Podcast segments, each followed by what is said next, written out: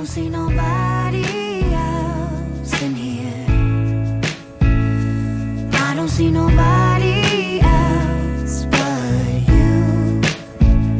If only we could stay right here forever. Forever. 欢迎大家来到新一期的多说一点，我是小李，我是小宝，我是挂，大家好丧，大家超丧的， 还好吧？你明显喝了酒啊。就是我喝了两杯之后才没有这么丧。嗯，好的，以后评判你的这个丧度，就看你今天需要喝几杯。哎，，我觉得一个很好的东西就在，我不知道大家酒品如何，就是突然开始聊酒了呢。对，就是哎呀，聊点别的嘛，就别上来就是直接切入正题，也是有点跟观众见外，是不是？是是是，就是我不知道大家酒品如何，反正有的人喝酒喝多了呢就是哭，有的人喝多了呢就是笑，嗯嗯话多。嗯嗯，然后你俩都是哪一类呢？我酒精过敏，这属于哪一类啊？就是酒品最差的那一类。这叫酒品吗？不要上升到道德好吗？真的是，但凡能用能力解释的，不要用道德，知道吗？对，那你是怎么个过敏法呢？呃，就是痒，就开始挠自己然后脸就会发红发白的，很很很很烦。嗯，天哪，好扫兴啊！你可闭嘴吧你！官儿呢？嗯我是爬，爬，我喜欢这个反应。真的啊、在地上吗？对，呃，在还能在天上爬吗？是上桌什么的？当时是大家一起去喝酒嘛，去在 KTV 唱歌的时候，然后他们说我非常清醒的站着开门走了出去，说我去洗手间，然后等再回来的时候发现门开了，人不见了，然后发现我在地上爬。所以你是爬行去洗手间是吗？呃，我是我是走去的，但是是爬回来的，但是我丝毫不知道。这也很棒，也没有跟大家添什么麻烦。啊，对，然后在离开的时候驮着一个人就走了，可能是我吧。然后我坐你身上开始挠自己，哎呀，太好笑了。对，就是为什么要说这个话题？就是为了让为了让跟听众们不是那么的见外，就是可能如果大家不开心的时候，我觉得也可以偶尔喝两杯。好了，咱们别在这个话题上继续说了，说一下咱们今天要跟大家分享的这部电影叫《Past Lives》。啊，过往人生。嗯，对，，A 二四 Studio 出品，就是当他在国柏林电影节首映的时候，郭二就当时一下子就把那个小红书就给我们发到群里面，嗯就说我们嗯一定要看这个。然后结果后来有资源了，然后到反正就发了好几次，我们就说必须要看，不看不行了。嗯，然后结果我看完了之后，我在看的途中就疯狂的。疯狂的跟罐儿说：“我操太他妈难看了。上一次小李作为资深的这个音频剪辑，已经把自己的声音直接就发出的那一刻就给剪掉了。上一次小李这么气愤，还是因为张婉婷。直接站起来，从健身球上站起来，一个飞毛腿踢向屏幕，对，然后就太难看了。嗯，我我我当时就觉得，哎，等等啊，我觉得如果上一次生气是因为那谁的话，那还证明那节目有点成功哎。啊，对啊，就是让他照见了我自己，但这一次跟上一次不一样，我是觉得。也一样。我觉得、哦你也照见了自己对，就有好几层吧，就是啊我觉得不好看有好几层。哎，好，在你展开讲讲之前，我还是想就是就是，不然你的观感是什么？还有待会儿我说我的观感是什么。我的观感跟大家不是特别一样。我以为啊，就是头天晚上他们俩看完了以后，在群里骂成一片，然 骂的蛙声一片，对，真的骂的蛙声一片。然后当时他们就问你看了吗？我们期待你加入，跟我们一起骂。我当时也想的是第二天我们好好一起骂。没想到第二天我看完，我刚开始也在骂，一直骂，一直骂，心里想什么东西？你们俩怪不得要骂。然后结果看到最后开始飙泪，然后说我靠，好牛逼，好感人。就是这节目成立两年以来，咱最害怕的事情终于发生了。害怕吗？我觉得我最期待的事情终于发生了，就是大家对一部电影的观感如此的不一样。就又期待又害怕。对，所以大家就今天可以听到多说一点第一次的内讧。啊，对的。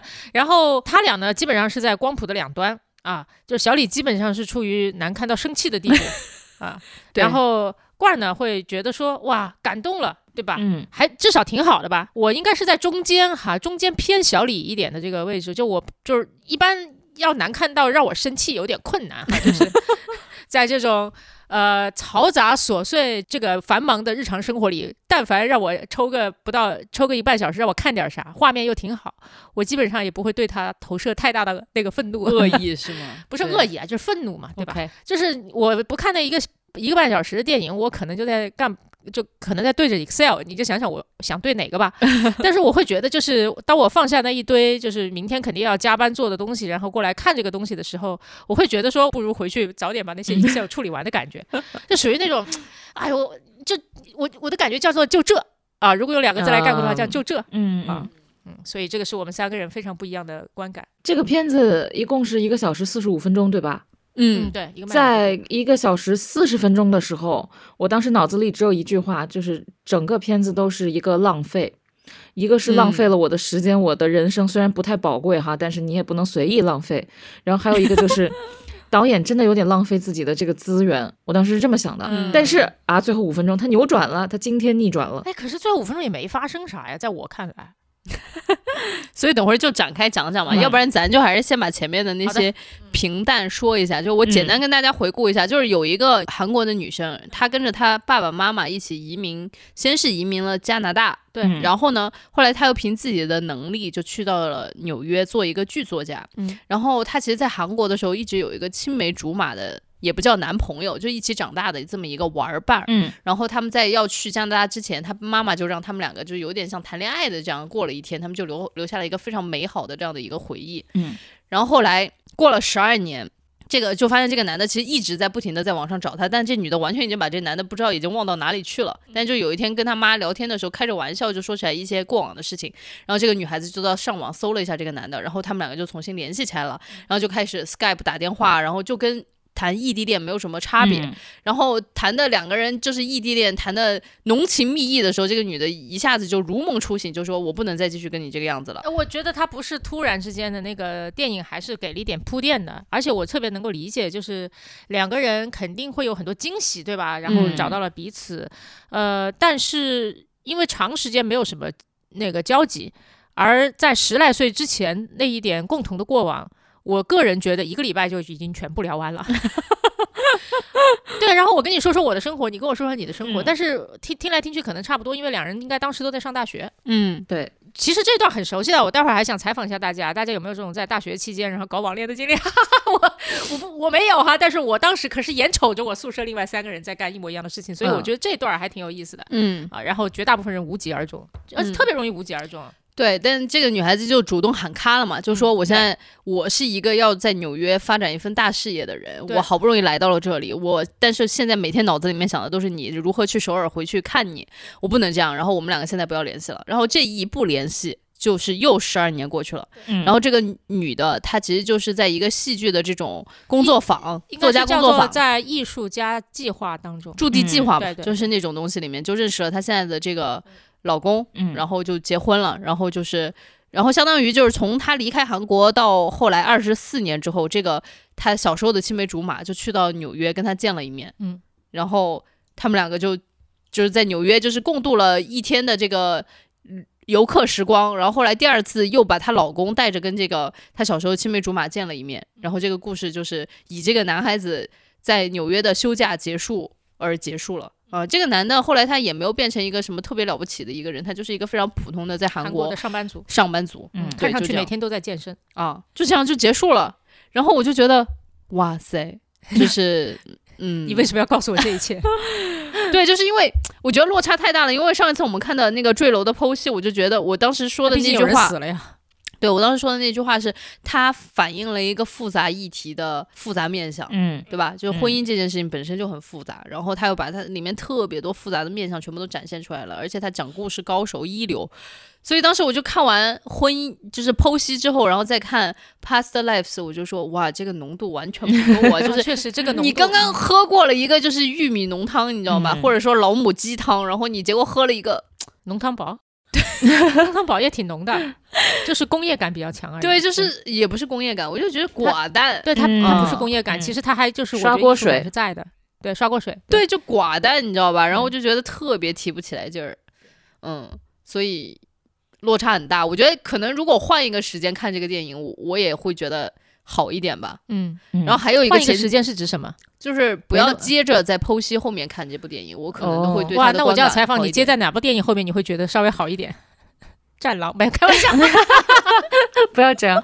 接在那天你们看的，哎，我我想问一下啊，接在那天你们看的那部电影之后，你会觉得它好一点吗？就是我们看的《Past Lives》和我们那天看的那一部电影，同样都是七十三届柏林电影节的主竞赛单元的入围的片子。对，然后我就想说这里有点问题？对，这两部片子也就差在一起了。我当时就心里面就很愤怒，我就说柏林就这水平吗？就大概是这样。好的，嗯，不知道了，随便吧。对，没有更好。对，你确实听着挺愤怒的啊。好，你你先缓缓，来，我们来采访一下罐儿。对，首先就是这他他综述的这个呃故这个故事梗概故事梗概有没有不同意的地方呃，有没有要补充的，或者你觉得其实小李忽略小李忽略了的地方？说实话，我也记不太清楚，因为我先声明一下，我用三倍速看的这个电影，因为在两个人激烈的骂声之后，我就想，我绝对不会浪费一个小时四十五分钟去欣赏这个片子，而且我生活里现在很难找到一个小时四十五分钟去看电影的时间，于是，嗯，我用了。三倍速去看，然后呢，再看到前五十分钟的时候，那用三倍速看大概也就十来分钟吧。我就想，我的嗯天呐，这十来分钟能讲明白的东西，怎么花了五十分钟？怎么过去了五十分钟我都懵了？就是怎么会信息啊量这么少？如此的嗯漫长，如此漫长。但是看到最后，我突然明白了，如此漫长，就像我们无聊的人生一样。所以就是到了一个呃，就是就是你看了如此漫长又无聊的人生之后，那一下把你击中了。但是我想过，如果把那个东西做成片段拿出来的话，那两分钟是绝对不可能记住我。我会想这什么东西不知所云。嗯，嗯，你是用三倍速看的，所以我是觉得它给了人一种什么呢？给了人一种体验感，真实的体验感，就是我们的人生就是这么啊平淡、无趣，像流水一样，像流水账一样。OK，然后一直流流流流流流到一个地方，你突然回头猛看，说啊，原来我的人生里面有了一个巨大的遗憾。哦，这是你当时的感受，所对以你所以你就是痛哭流涕了，是吗？对，而且就是你会忽然想起那些你错过的人，嗯，所以你是最后五分钟，然后才给到你这样子的感觉的吗？是的是的中间有没有这种感觉？完全没有。完全没有触，呃，有一个地方打，呃，也没有打动我，但是触动到了我，就是她这个女孩子第一天跑去跟那个这个男的叫海胜啊，这个女的叫那英，天呐，然后、嗯 这个那英就和就在就到就去接那个来纽约玩的海胜嘛，然后带他去，我忘了带他去哪儿了，好好像去了布鲁克林大桥。哦，当然就是嗯我通过这个片子又回顾了一下纽约，非常想念，所以感官很好。然后他们去了，对，我觉得他我觉得郭儿应该是有喜欢是因为有，我觉得纽约加一分，对是的是的是的如果有如果对我来说有巴黎就加一分，啊哦，如果嗯对于我来说，嗯，没有，好像 啊，这要搁到北京可能就没这个感觉了，对不起。啊，真的会减分的。对对对对对我觉。得之前那部电影之所以如此减分，也确实因为它发生在北京，然后你就会觉得 不知道为什么，反正就完全没有那种乡愁啊或者怎么什么样的感觉，就是我生活的地方的感觉，完全就是这种不可能，这里不可能北京这种感觉。北京真的不配拥有乡愁。我作为一个北京人，我先我先我先说我是北京人，我可以肆意骂北京。好的，北京人儿来人儿，等我看完那一部，我们可以专门开一期专门骂那个电影的。好的，我同意。嗯就继续说回刚才，他肯定被这个男生吸引了，因为从小他们两个就是互相吸引的，然后到了大学又互相吸引了。这么多年，嗯我就觉得相互吸引的人就是会相互吸引的。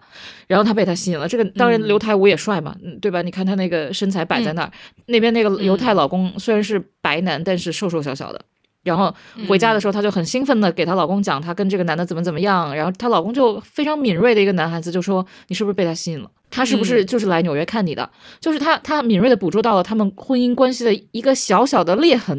嗯嗯到了夜里的时候，他就跟他说：“我非常不安，就是他是属于韩国的，你也是属于韩国的，你连梦话都用韩语在讲，这是我无法就是进入到你内心深层的那个那个那个部分。”然后、嗯。这个女的就问你了不了解我，然后这个老公想了半天说：“我了解你。”当然，当时我嗯。还想这个话台词什么意思，直到最后片尾我才明白，她的老公是真的了解她，就是她把这个男孩子，她把海胜送走，这个海胜上了车，嗯上了离开纽约的车，去往机场的车的时候，然后这个女孩子走回家，然后一路上就是首先有一种疲惫感，然后很快又轻松释然，然后直到走到她老公的面前，他们是住在东村嘛，东村是外面有一个小铁门，然后一个小楼梯走到那个门洞里，她老公就在铁门那儿等她，然后把她抱在怀里，她就在她老公怀里痛哭，然后她老公搂着她走向那个楼梯，一起走进了家门。嗯然后我当时想，她老公真的真的非常了解她，其实也很爱她。嗯你被什么打动？我就是首先被她老公打动，然后被那种嗯就这个女的其实放下了她的遗憾，这个男的其实就是这个海胜，其实一直是她心中的遗憾，但他就是那样的人，他就会做出那样的对自己有利的选择，就让遗憾变成遗憾了。然后她走回家甩手臂，然后一直埋头在她老公怀里，我觉得她已经把这个遗憾给放下了，嗯，就是把她过往人生放下了。哦，是这个意思。好的，我觉得可以，就是可以拍这么一个故事，但是没必要用 一百多，分钟来但是没必 说可以，但是没必要，对吗？就是我就觉得这是一个短片的体量，就大概二十多分钟差不多了，就是没必要一百多分钟。然后一百多分钟，我觉得唯一能够安抚我的就是它的摄影很准确，就是这个跟啊，画面非常漂亮。对，就这个跟我们想要说的北京那部片子也是一样的。就是当时如果有人真的递给我话筒，然后问我映后谈，我可能对北京那部片子唯一能说的就是啊、摄影指导不错，就是那个摄影很准确。画面不错，嗯，对，就是就是这种感觉，我就觉得信息量太少了。就是就像其实怪儿某种程度上面来说，跟我的感受是一样的，就是前所有所有所有这一百多分钟，其实都没有什么。特别大的效力，就是到最后五分钟，但这其实是一个非常冒险的决定。嗯，就因为最后五分钟他击中了郭二，可能在郭二心里面，这部电影从一一星变成四星，嗯嗯但在最后五分钟他完全没有击中我，我就觉得他依旧是一个一星的电影。嗯，对，所以我就觉得，赌嘛，嗯，导演在赌。对，就是他就是在赌，我就不知道就是在你心中，小宝心中，嗯，这电影是一个什么样子的电影？就满分是五星的话，就两星吧，两星半，嗯就匹半儿吧，就这种，嗯，就是也行，就是就是那种你让我看，就是我的感觉就叫做也行，但是就真的就有点勉强吧。嗯我就就是他没有太让我心中有产生任何的波澜哈。，对，嗯就待会儿我觉得其实特别想跟你们聊的就是。因为你首先好，首先就是我特别同意，就是作品都是在观众的脑补当中才完成了它的那个落幕，是呃，才完整。哦、所以就是我觉得我我看到刚才就是等于说是呃罐儿把他脑补全了，给他嗯升了个价值，并且就我也我也认可这个价值哈，但是就是我认可的是罐儿，不是这个电影，因为他不是你知道吗？他不是直接就在我这儿生成的，是是在我的朋友那儿生成的，朋友转述给我，好的，那我就认为我朋友的理解是很棒的，但我没有觉得这个作品是很棒的。啊明白。然后小李呢，就是嗯嗯无法脑补，以至于他狂怒了，就补来补去都补不成一个东西，然后他就自己在那儿生气了。就我觉得感觉，对，就是我，我觉得我可能也不能说是无法脑补，而是说我脑补完了之后，我完全不认同他所想讲述的这个故事。这或就是你不不认同他的故事，还不认同他想要表达的某种价值或观念啊。呃，就是首先第一，我根本都没有脑补出来，就是我当时看完了之后，我就所以我说我就脑补成功。对对对对，我就说这分很多层嘛，啊这中间分很多层，就是说哪怕在官儿跟我讲述了说他认为这个故事其实最后核心的理念，嗯。或者说核心在探讨的议题叫做 people make choices，呃，就是人总要做你的选择。对，我说总总要 OK，做牺牲，总要放下一些东西。对，我就说 OK，这是一个好的议题，对对吧？但是他拍的真的太差了，就是他 中间可能就有太多的冗长或太多的岔路口，就让我迷失在他的这个影像森林里面。然后我最后看完之后，我说我不知道他在拍什么。然后当时包括就是我们说看的北京的那个电影也是一样的，嗯我看完了之后我就问小宝，我说我们看了个啥？他到底想表达什么？他的议题核心是什么？不知道，就是我是不是现在这些电影都已经开始后现代了？对就是当当我不知道这个东西要说什么时候，我就说到后现代了。然后现在我就是这样子，因为我有一次就问小李，问了半天，就是一路上都在追问，所以呢，什么是后现代？所以什么是后现代？到后面我发现，当你不知道它是什么的时候，你就说后现代。对，大概就是这个意思吧。嗯，哎，为什么想说到这个事情？对，我就我就我想说的，其实就是呃，故事是在大家的脑补当中才完成的。然后嗯郭二脑补了一个东西，然后小李呢基本上脑补失败啊。小李嗯还有很多层次，就是很努力脑补成功了又怎么样？很努力，然后又升华升华了价值又怎样？他可能有会有这样子的，会有这样子的很多层在里面。嗯我先说说我的哈，我就是在我看来整个事情我就没有脑补。没脑补也是很危险的一件事情，就代表就是我就觉得这就太普通了，然后没有任何可以想象的空间，也没有给到我任何的的启发，没有让我发现，没有像镜子一样照见我生活经历当中那些发生过，但是我又没有意识到的。呃，瞬很重要的瞬间，就是像嗯之前坠楼个那个电影，就是婚姻生活有巨大的复杂性，可能每个人都经历过，但是每个人都没有觉察。然后这部电影就让你产生了一些对自己生活经验的一些觉察，那就很棒，对吧？有启迪。但是这个就没有，为什么我说完全没有？太普太普通了呢？就是因为类似的故事，我在我的朋友身上都见过差不多的。而如果这是一个朋友山长水远把我约出来，然后要花一个半小时跟我讲的事情，我就会给他两耳光。我说就这，你也太残酷了，你不是一个好的朋友。呃，我就是这样子的朋友啊。对，所以就是我发现我的朋友就是那种，如果他太啰嗦，他就会失去我。但是他两句话讲完，我说啊，我知道为啥、是这样。我刚才不是说了吗？在我念大学的时候，我的几个室友都在搞异地恋。嗯啊嗯那个年代刚刚有 QQ，朋友们，嗯，然后那种感觉就是。呃呃，刚刚有手机，刚刚有 QQ，、嗯就致使有很多人可以突然找到自己小时候失联的朋友，是？呢，嗯就跟这个剧特别像啊，就这个这电影特别像，因为他们就是去了国外，我相信那个时候，呃，通信也不是很方便，直到他们上大学，互联网兴起之后，然后找到一个人才变变得相对比较容易，对吧嗯跟我们那时候几乎是一样的。我我在想那个年代是不是也都差不多？应该是哈，嗯应该是。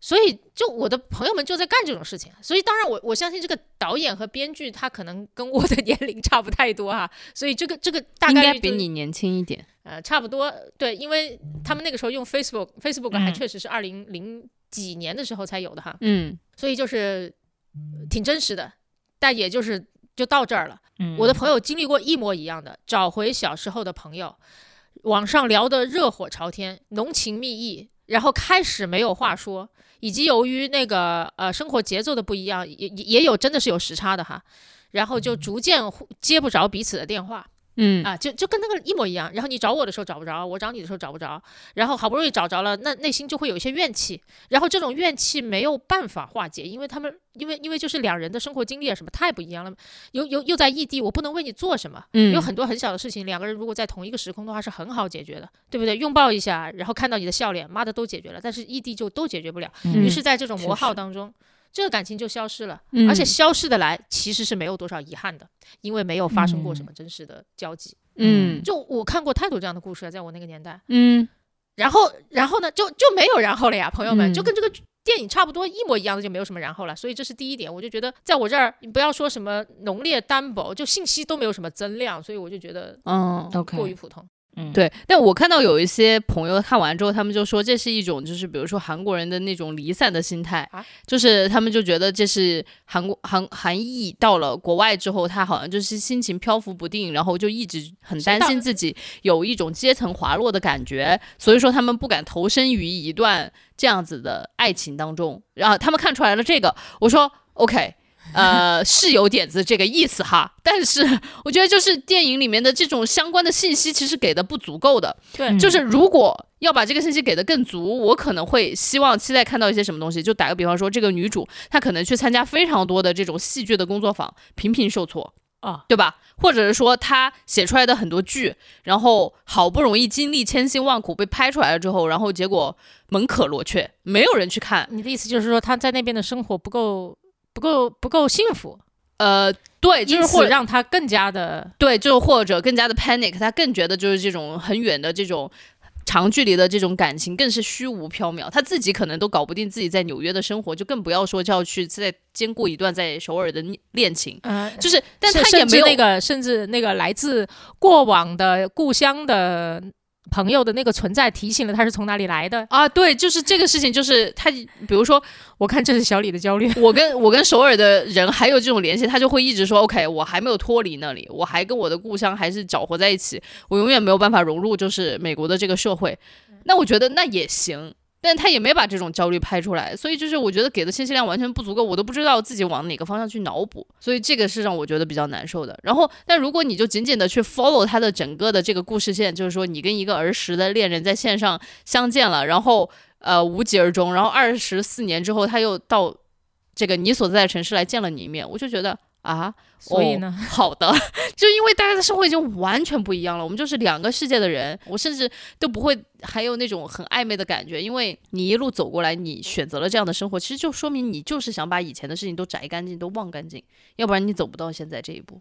嗯，这也是一种故事的写法。说老实话，对，但可能他的那个叫做叫做呃，他的动机就会更强一些。嗯，所以这是小李的看法。对，所以我觉得吧，人就是贪心的，他就是会一边有这样这样的生活，美国这边的生活，为了拿绿卡去跟一个白人结婚，她老公都很清楚她跟他结婚的目的，然后一边又留恋呃以前的那种单纯的感情，因为那是她最好最美好的初恋嘛。当然也有人说这是说她在就是在美国这片土地上那个海圣，相对于她来说就像是韩国那个故土的召唤，但是我不太嗯倾向于把这个想的这么深。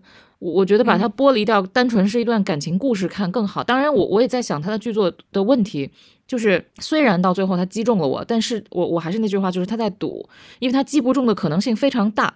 比如说，因为可能因为我有很相似的故事经历，就跟里面这个经历一样的这个，我才会有共情感。那如果没有的话，是不是他这个靶子就打歪了？当然，如果你有的话，你就像那个纸杯，你往纸杯里一直倒水，一直倒水，一直倒水，然后突然最后那个纸杯的底儿就掉了。它被冲开了，嗯。会有这种冲击感，但大部分人可能就觉得很无聊，因为嗯。前面他的故事讲的很糟糕的原因是他真的完全是顺序讲故事，他都没有什么插叙、倒叙，全是按照时间顺序讲的。然后我就在想，这故事让我想起了普通人，嗯。嗯。就是 Normal People，他也是顺序讲故事的，但是你就是觉得它里面讲的是故事，嗯。嗯。这个讲的是一个时间流逝，它没有形成任何的故事故事感，所以你会觉得前面好难看，好难看。嗯。嗯哎，但是关你怎么分辨一种就是故事和时间流逝？就是这两者对于你来说差异到底在哪里呢？就是其普通人里面，他一直在讲一个事件，每个人都有动作，然后这个动作也产生了结果，这就是一个故事最起码的要素嘛。然后它有起承转合，然后结果改变了对，改变了所有人，然后引发了下面事件的开展，改变了人物关系，嗯它是很标准的这种戏剧结构。这里面什么都没改变呀，就是一个就是我移民了，然后呢，我们两个因此断了联系，后来又联系上了，后来又断了联系，后来又联系上了，你知道吗？这就是一个，对，就是故事来的挺突然哦。这个这个我们说到了，就是就之前说到，在这个电影里面，其实我们不太能看得到男女主角各自的生活，他们嗯就只有这个交集部分的放大镜一样的去看啊。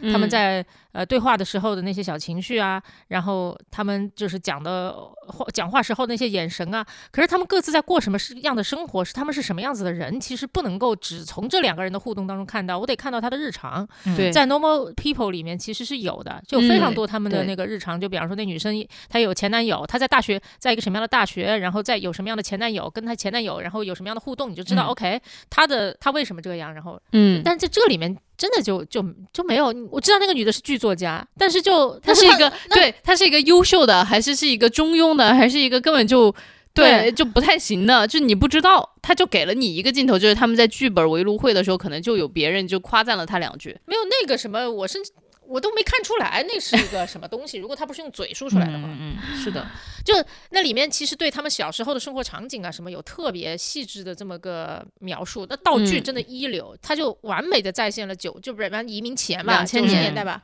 那是九十年代移民前，然后家里还有录像带，他爸应该是个导演啊，对，然后然后哇，好细致那一切的道具，但是除此之外，我觉得他们好像就两个纸片人，嗯，两个纸片人眉来眼去，你就觉得好无聊。嗯 所以所以我觉得导演挺任性的，他肯定特别怀念他的故土，因为他应该也是移民过去的，对吧？对，嗯应该是。然后我猜测他可能身上也有类似的故事，或者说他找了随便一个故事来承托他对故土的这种想念。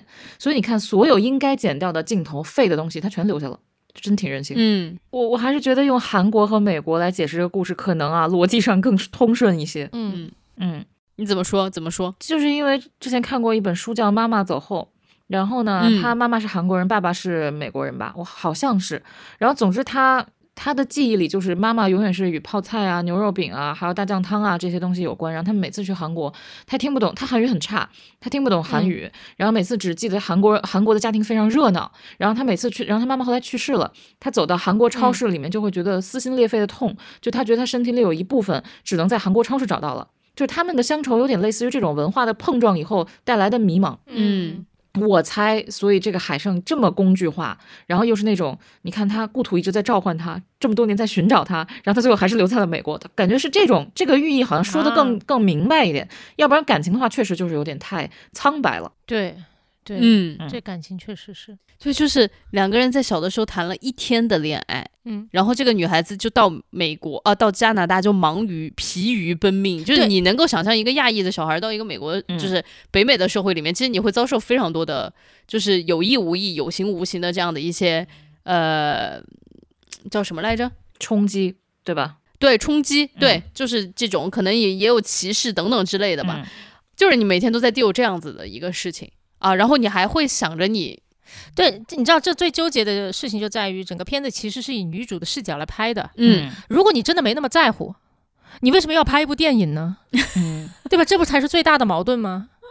然后你就拍了一大部电影，然后来表达我对这种嗯感情的不在乎，嗯我就觉得这这才叫在乎吧，我不知道啊。然后我所以我会觉得这我我有种感觉，就是这个片子其实是。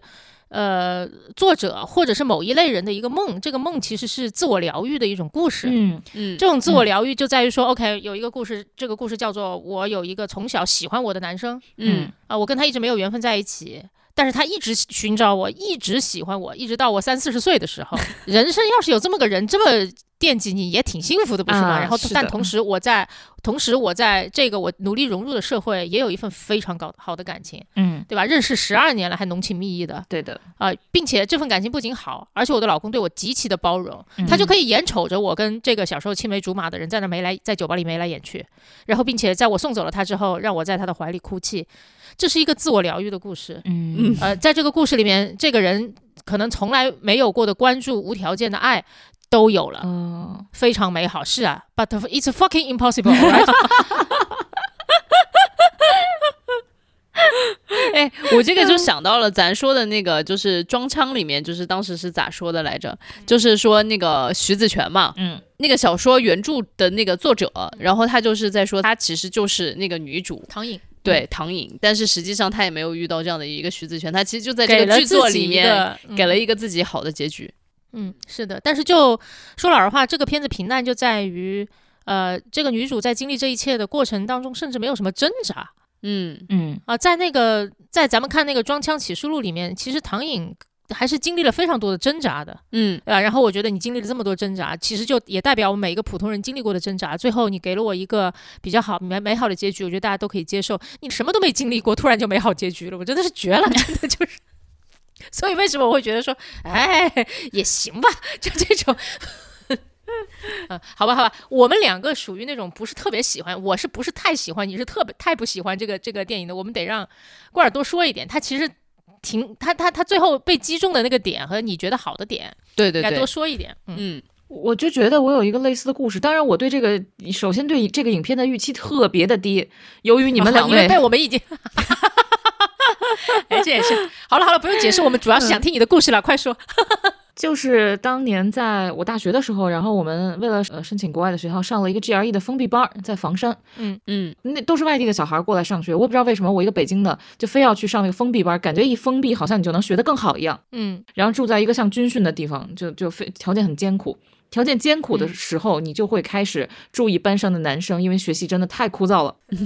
我就然后我就注意到了班上有一个穿红色匡威的男孩子，又白又瘦，戴一个眼镜儿。嗯嗯，然后呢，我就开始每天晚自习的时候坐到他后面，当然人家可能也没太注意我，就是想多看他两眼。我是花痴啊那会儿。嗯到了最后要临走的时候，鼓起勇气找了周围的认识他的男生，给他递了一张我的 QQ 号，然后我们就加了 Q。加了 Q 以后就开始聊天，后来他就回到广州去，他在广州上大学，他是广州人，然后我就回在北京上大学，我们就开始异地聊天。他说他注意到过我，嗯，如果有一个女生天天往你后面坐，你一定会注意到她。好明显。就开始聊嘛，聊，后来发现就是他是土生土长的广东人，然后我是北京人，我们两个人的笑点根本就不在一个频道上。哦，我太理解了。他讲的笑话我完全不知道该笑什么，然后我讲的话他也不知道笑点在哪里。然后有一次他问我说：“你是在搞笑吗？”然后我说：“是我我都不知道该怎么回答。”后来你就觉得这种聊天就是你你很喜欢他，但是你们两个没办法聊下去。然后当时时只好就祝对方说升到一个很好的学校。后来他升到了常青藤，我去费城找他玩儿，呃，然后我们见了一面，但那时候我已经跟老张在一起了。嗯嗯我不知道他对我有过想法，我只是就是友好的告诉他我有男朋友了。然后等到后来嗯他到纽约来开会找我，然后我们见了一面。这个时候他呃见了一面就说了很平淡、很普通的话。结果到了晚上，他说他临时要回费城，要提前走。他说他本来要再跟我吃一顿饭，但他临时要回去了。然后他就给我提了蛋糕。然后当时 Lady M 在纽约还挺还挺贵的，嗯然后他给我提了一很大的一个 Lady M，然后他就说我那天看到你朋友圈说你排队排了很长，然后也没有时间去吃，所以我就买买来给你。哇哦，然后我当时想，他可能应该是喜欢过我，但是那个时候你也不嗯可能跟他在再在一起了。而且我也明白，就是你跟这个人永远不可能在一起，他再哎可爱，你们两个连笑都不能在一个频道上，怎么可能在一起呢？就是我非常认同我现在的选择，但是我会有遗憾吗？我会有一点点遗憾。就那应该不叫遗憾，我个人觉得那是一种感慨，你知道吗？嗯，对，遗憾就是还是希望要有的，就是对吧？感慨是那种你也不希望有，但是就是啊，就是有一种很怅然若失的感觉。就是你难得碰上一个好的人，然后你喜欢过嗯他，他好像也喜欢过你，嗯，哪怕你们在一起分开了，好像也比这样好一点。我不知道，我不我也不说不清楚，可能就是怅然若失。嗯嗯，对对嗯对，嗯，嗯，理解，确实挺击中的。哎，你这个故事我听着有一点就觉得还，你打看三星哈这种故事就应该就应该让 郭二用四，要么就三倍速看。对吧？然后要么就是这样听郭二用三分钟给你讲完，你就觉得哇哦，对吧？就今天这个故事不 错，哦，对，是不是？所以其实还是一个时长的问题，对吗？原来是个三分钟就能讲完的故事，我懂了。啊，对啊，然后你就会发现 Past Life 是花了一千二百万，这是一千二百万的成好本。对，你不要跟我说一千千二百万有更好的花处哈，这不能这么说，随便吧，真是的。嗯，没有，我想说这电影就是拍个短片嘛，就是十万和十五万就可以拍完了。小李有一些奇怪的制作人思维，你知道吗？对，所以我就回到刚刚郭儿说的那个叫 people make choices，就是大家做决定。嗯啊、我就觉得这当然是一个非常好的议题，但是它必须要是一个真的决定，它才好看。对，就是你想，这个女主她一路升级打怪，如果按照她自己的说法，我好不容易来到多伦多，然后我好不容易凭自己的身份，哦、凭我自己的努力来到了纽约，我要在这里扎根下来，对吧？那你但凡能说出来这样子话的人，他心里其实都是鼓着一股劲儿的。嗯她鼓着一个一股劲儿，然后最后才会去跟她的这个白人老公在一起。嗯那所以她其实是非常非常坚定的选择了自己的这一个东西，对吧？嗯那这种东西，你心中我觉得这个时候就是不应该说有遗憾，就只能说有刚刚小宝说的那种叫做感慨。对嗯就是说遗憾真的是有点太过了。遗憾就是说，哎呀，我们两个错过了。但其实这个女主，因为她已经比如说从小时候十二岁离开故土，二十四年过后，她已经三十六岁了。她三十六岁应该非常清楚自己是一个什么样的人，她如何走到是错过了，这就注定对不属于她。她如何走到今天，所以她只能是说有一些感慨，你就说，哎，人生就是这样，就是哪怕你对他动心过，然后怎么样过，就是，所以我就觉得他的那一个爆哭是很没有由来的。他那个爆哭，我比较同意呃怪儿的观点，那是一种疲惫和释然，而并非是一种遗憾和那种难过。那你疲惫啥呢？你对什么事情感到疲惫？我觉得就是在纽约走一天就很累啊，还要陪着男的聊到凌晨四点，你真的吗？我我看到那个上面说，就是说聊到凌晨四点，男的应该是白天、大早上拎着行李箱就跟那女的出去玩，然后晚上还把行李放在对对对他们家，放到他们家出去吃饭，吃完饭他们去酒吧。我说这个，我说什么样的好朋友来，我都不会这样陪他四十八小时。我的天哪，真的就是我会给他一个家里的钥匙，你自个儿进去睡觉，然后所以你的疲惫是开玩笑，开玩笑。是 因为你就有的时候很想打小宝，你知道吧？就是那但但是光说那种疲惫，我大概是能够能够理解的，就是那种，因为因为我我我的理解是那个女生好了，你别说让官儿说那疲惫不我想是什么疲惫？我有点想听听小宝的那个认真回答这，对对对对啊，好的，那是我的理解哈，就是就是待会儿听罐儿的，然后我觉得那个疲惫就是。怎么办？我又又我又想说不靠谱的话，就是我就脑子里面就是就有一个人想这里说一下，另外一个人突然出来打岔，就是说，哎，你不如试试说这个看看。对等一下，就我想说什么来着？哦，那个疲惫大概呢，就是就是处理一种张力。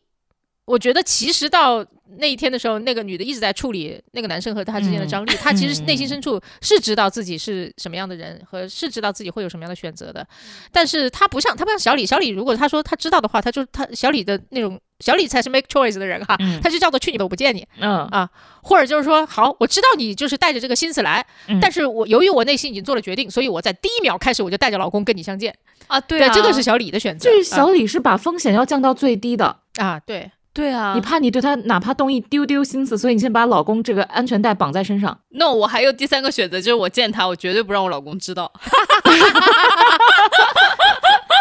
对对对，所以你是怕老公，而不是怕动心，对吗？对，所以因为你看他是要照顾老公的心情。我是嗯非常要照顾我老公的心情，因为就是我就是那种我已经 make choices，我知道嗯我人生当中最重要的事情到底是什么，我根本不可能放下我在美国这摊子事情跟你嗯发生任何会伤及我这摊子事情的 事情，你懂我意思？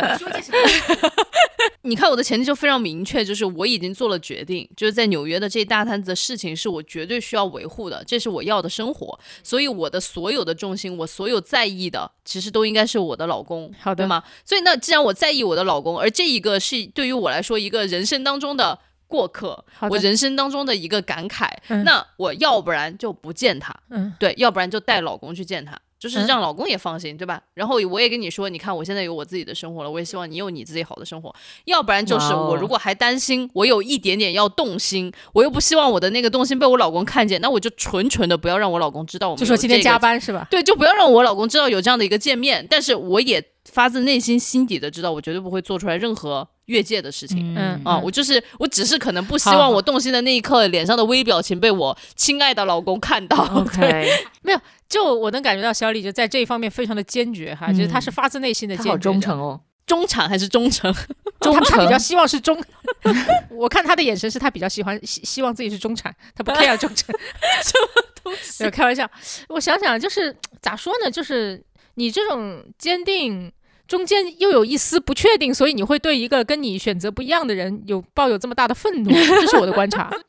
所以本来我是抱着要跟官儿一起痛骂这部电影 的心态，然后结果后来官儿说完了，我还挺喜欢的，然后我就那一秒钟我就开始反思了，我就说不用这么着急不。是，我当时就在想说，我这么不喜欢这个电影，除了它拖沓，我觉得它用一个短片的。呃，体量就可以讲完以外，就从这个故事本身，它到底是不是有什么东西激怒到我了？因为因为你看文艺作品，你就是照见自己的一个过程嘛。嗯那大部分文艺作品应该都会激怒你啊，那里面的价值观都是些什么呀？对不对？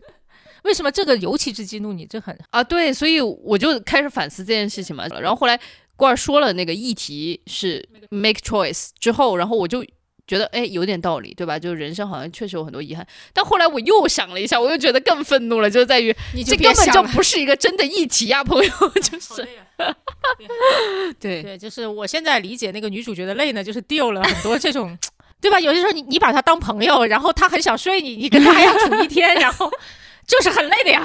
呃但是就是这还是个朋友，你又不他又没有明说他想睡你，然后你就还得跟他一起看自由女神像。对不起，我突然让这个话题滑向了一个非常庸俗的。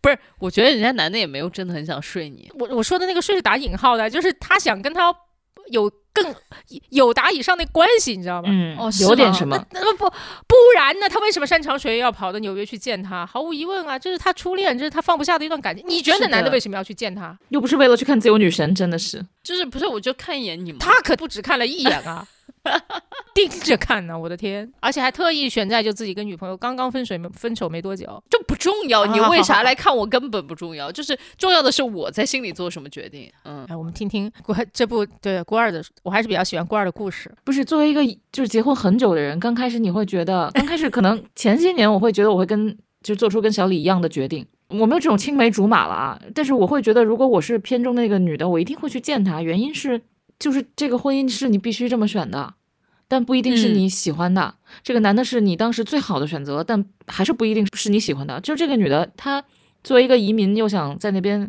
完全生活生存下去，并想在那边出人头地拿身份。你肯定嗯一路做的都是对自己最对最好的选择，但不一定都是自己喜欢的。嗯，嗯可能小的时候就不想离开韩国，嗯想留在韩国是他喜欢的东西，但是走去到加拿大是他是对的东西。然后到了大学的时候，那个跟男孩恋爱飞回首尔又是他喜欢的东西，然后去那个写作营忘记他又是对的东西，就永远他一路都在选对的东西，没有选过喜欢的东西。所以他这次说我要任性去选一次，可能这就是最后一次了，因为他也我觉得他心里非常非常清楚，他根本就不可能背叛她老公，他没有这个机会，他不是这种人。嗯，在不背叛的情况下，让思想稍微开一下小差，我觉得这个是在婚姻中对自己对自己奖励一下吧。嗯，对，以前嘛，不是对吧？有人说，如果婚姻是一趟列车的话，哈，就你不太可能全程都盯着对方，你嗯总是会时不时把眼睛瞟向窗外的，这很正常。呃，但是就是说你又没下车，对对，所以就也都理解，嗯，这个张力就是会时不时有的吧。好吧，那听你们讲完之后，我就觉得他就是简单的拍的差而已。就是这个议题，啊这个议题本身还是有意思的，对吧？就是你如果真的就是可以拍的，哎，你这么说是对，我觉得是可以拍的很有意思的。婚姻就是很复杂的，对啊，就是就是像坠楼一样，对吧？就是我还看到了我们那个后台有一个伙伴在问一个问题：既然如此痛苦，为什么他不离开这段婚姻？当然，就是在《Past Lives》里面，这个女孩子的婚姻她不是那么的痛苦，对，所以其实不是那么的痛苦。你想要开小差，你反倒会受到更大的心理上的谴责。嗯，当你很很复杂的，对第第一就是美，嗯，就算是一段挺美好的婚姻，那里面也会有开小差的这个时刻时刻。对，所以就是刚刚说坠楼嘛，坠楼那么痛苦了，他都没有办法去离开。其实这是因为婚姻真的是一个非常惯性极大的一种状态。没错。对，然后再加上 Past Lives 里面，哇，我的婚姻还这么好，我结婚了十二年，还就是跟甜蜜如初，然后但我脑子竟然突然抛了一下锚，对吧？那这个你可以把它拍得很丰富嘛。所以我刚刚听你们讲完之后，我就觉得哇，议题是一个很好的议题，但是拍的真的不太好。因我听咱们讨论，现在似乎就是很努力的要要找共识，但没必要。就是你你被击中了，我觉得就是索然无味，他继续愤怒着吧，没关系。没有没有要找共识，我觉得最后就是，其实我是试图要去理解我的这个愤怒到底是从哪儿。啊，你的愤怒是从哪里来的？，对就你其实有一点害怕自己所有就就两种解释嘛，就是大部分的愤怒都还是来自于就是你很担心自己会滑向你讨厌的人的模样嘛，对吧？小李很怕失控，哎，我作为一个就是非常要条分缕析的人，我就是真的很害怕失控。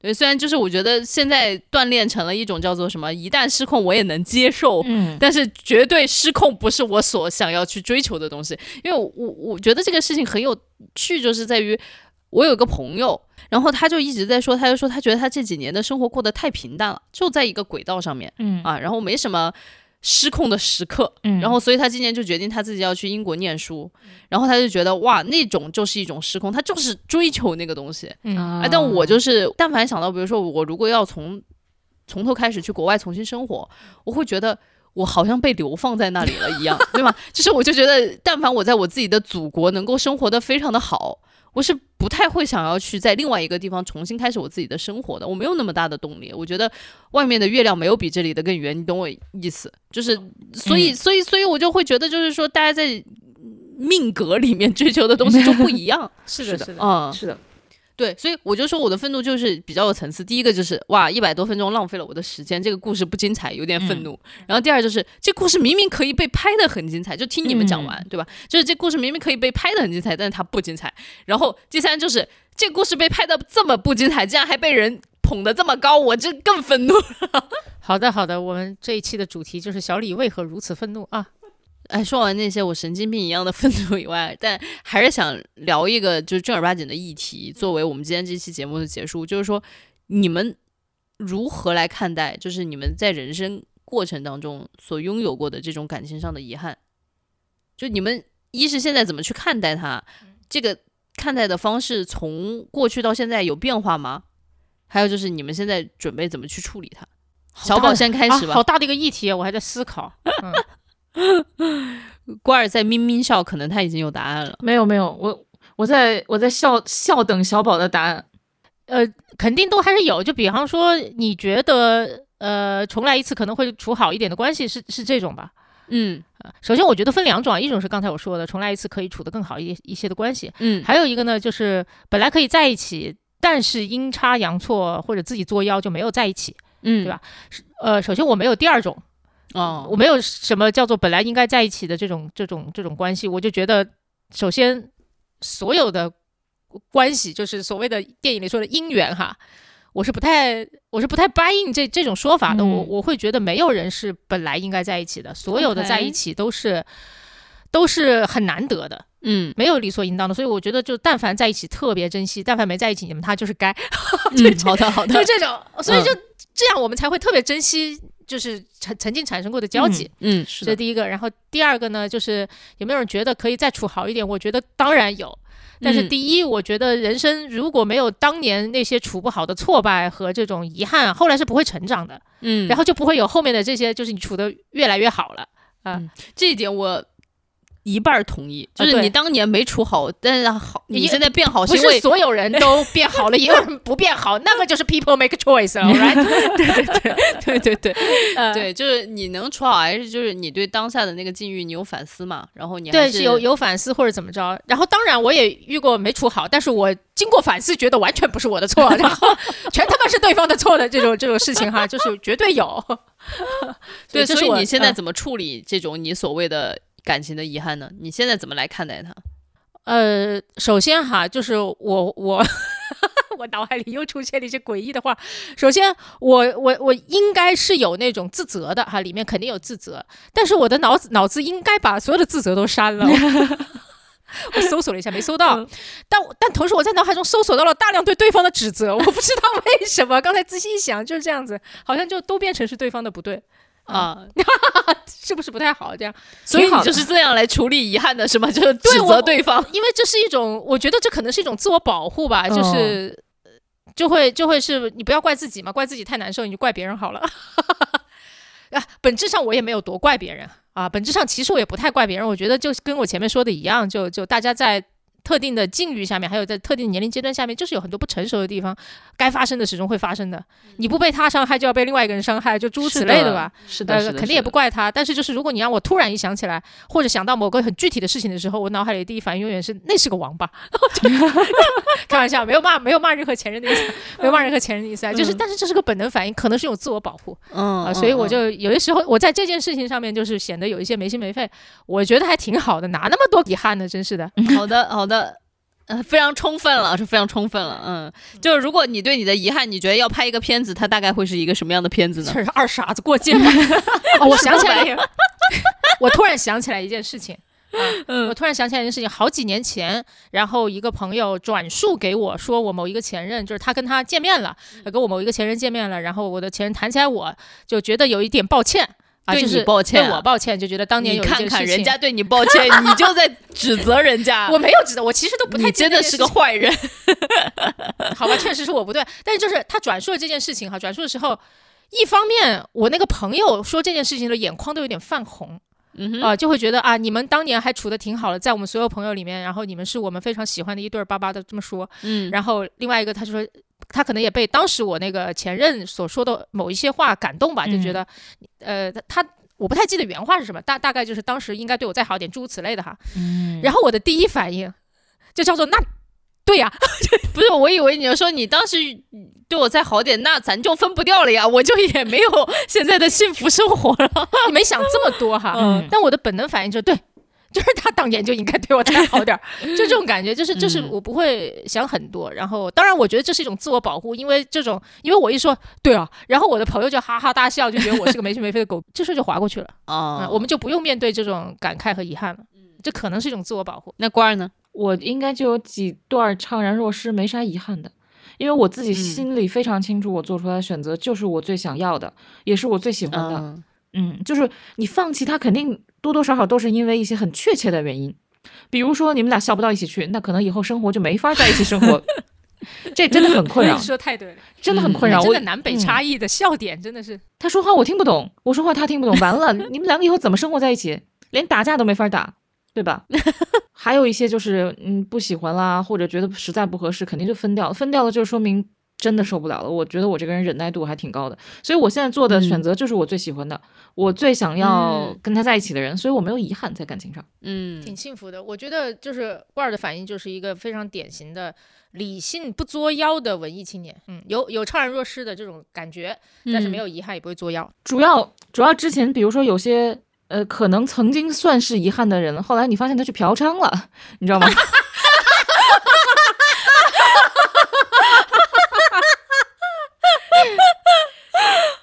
哎，你还那真的遗憾吗没法整了，对吧？你还就是遗憾吗？就是赶紧不要遗憾了。就是同学聚会发现校草变成两百斤大胖子，我有一个特别逗的事儿，就是我有一个青梅竹马，呃，然后在从小我们两个一块儿长大，然后一块儿、呃、都是班里第一、第二这种。然后我很喜欢他，他也很喜欢我，我们两个相约呃一起考清华，当然最后我没考上，但人家考上了。嫖娼了吗？不会吧？没有没有没有没有联系这么紧密。然后到到大四的时候，我要出国嘛，他也要出国，我们说那个出国前联系就是见一面。那会儿我跟老张在一起了，哦，那会儿我我还真的挺忠诚的，我带老张去见了他，哦，嗯，然后结什么叫果那会儿挺忠诚的？现在就这不带了 现在可以带孩子啊。哎呀，没有那个意思，就当年很谨慎，就说万一发生点啥呢？但但是呢，去了以后发现他的头已经是正常人头的三个大，可能是因为学习太学习太努力了。我你当你说到头的时候，我以为最多也就到秃了吧？没有，他头有正常人的大三个大，然后就是老张见到他也非常的震惊，导致最后大家就盯着他的头看，没办法进行对话。他是不是有病啊？就是我的意思是，就是生理上。没哎，有没有对，不起，我关注的点有点，对，这就是我为什么把遗。憾一个遗憾 说的出？就相比较之下。对不起，我脑海里又出现一些奇怪的就是说头变成三个大还是嫖娼？你觉得一样的帅，但是嫖娼完全不嫖娼，但是头变成三个大，那我选嫖娼，对不起。至少看着正常是吧？这个节目的价值。他至少外形上他还是个人呢。哎呦，我这个节目的价值观真的很堪忧。我最后的现实往往是那个头变成了三个大，并且去嫖娼，这能播吗？应该可以吧？好，我们都说完了我们的如何看待遗憾我吗？我就是觉得对自己现在的生活挺满意的，也就不遗憾了吧。啊、你你有一个预设，其实就是但凡就是所有的遗憾，基本上对应着当下的缺憾。对，我觉得是这样子的，就是光从有裂缝的地方 照进来。但是这句话在这里真的有点恰当了。但是说一句难听的吧是绿光我也在想绿光。但我 我本来刚刚就立刻想接一个就是真实版本，就是叫苍蝇不叮无缝的蛋，结果你们两个就已经绿光了。还是绿光比较好。但但是我觉得我有一些就是问题，我想去 figure out，就是也不叫遗憾，就是说我会想说，那如果我再弥补一下，我重新跟这个人在一起一下，会怎么怎么样？我不会想这个问题，我想的问题是，为什么当初你要这么对我？那你跟我一样，就还在指责对方啊？我不是指责他，我只是想要搞明白你当时这么对待我，你是出于一种什么样子的心态和原因？因因为我觉得就是我百思不得其解。就比如说，因为那那个小李是不是还是在怀疑，就是当年之所以会发生那样的事情，或者对方之所以会那样子对你，是你做错了什么，或者你有什么问题？我不觉得我有问题，所以我才不知道他为什么要这么对我。对，那你的预设就叫对方之所以这么对你，大概率是因为你有问题，而你不觉得你有问题，所以你不知道人家怎么样，为什么这样对你。我说清楚了吗？就是如果你真觉得自己没有问题，绝对不可能是因为你不就不叫做自己没有问题啊，就叫做绝对不可能是因为你的话，你其实就不在意了，哎，还是会在意那就是他有病啊！呃，不对，那就是他有还是会病啊不不不，还是会在意的。就是真的吗？好的，就是以前我呃在高中的时候有一个我喜欢的男生，但是是他先来撩我的，然后他撩完我以后呢，我就搞得我非常喜欢他，因为他非常会撩人，他就是徐子泉，他就是高中版的徐子泉。啊然后他把我撩的死去活来以后，他突然他突然跟我说，我忘不了初恋的呃，我忘不了前女友，然后结果跑去跟马上就跑去跟别的班的女孩好，然后好完了以后呢，又回来继续撩我。就是我一直我当然知道他有病，但是我就特别想知道他这个心里的这个这对个这个动线到底是怎么回事。对，我就特别想了解，就是这样的人类他究竟是怎么想的？嗯因为是的那一段我的那段恋情就是。对方告诉我他非常喜欢我，非常喜欢我，但是就是比如说，当我飞了几十个小时去看他的时候，他就会故意在机场迟到。就是你我我觉得在我的价值观里面，如果我很喜欢一个人，那我肯定是希望我在登机口，哦不是在登机口，就是在你出来的那个地方的那一秒钟里，你就要立刻能够看到我，对吧？嗯 就是这就是我的价值观了，他去了登机口。也行吧，如果他给我这样的答案。然后结果还有就比如说当时我们俩就是一起就是相当于休假，就是挺开心的。然后结果后来我就是离开的时候，我就没有回过，就是我在那个就是离境的 counter 那里，我没有转过去再跟他 say 个拜拜。然后当我飞回法国的时候，我就发现他已经把我拉黑了。他应该是真的真的很喜欢你，然后我就不能理解，我说你很喜欢一个人，你怎么会对一个人做出来这种事情？对，所以然后后来我就一直很想了解这究竟是一种什么样子的行为模式。然后包括其实后来隔了几年之后，边缘型人格吧，我不知道。对我们俩隔了几年之后，就后来就是又有一段时间联系起来，然后我就觉得，哎，当时的那种感情好像还还在。然后他就问我，他就说那个我要去呃香港工作了，你怎么看？然后我当时就懵了呀，我说我怎么看？那不不得你自己做决定吗？我就说那你想去香港，那你就去香港呗。然后结果后来我就把这件事情跟我一个非常好的朋友就说了，就把当当天的那个情况重新再现给了我那个朋友。我说，然后我朋友就说人家就是等着你挽留他。我说啊，这个意思啊。对，所所以就是我觉得不叫遗憾，你就是很好奇当时那个人他是怎么想的。其实你知道他怎么想的，你就释怀了，你就说 OK，那确实不是我的问题，那确实就是他是这样的。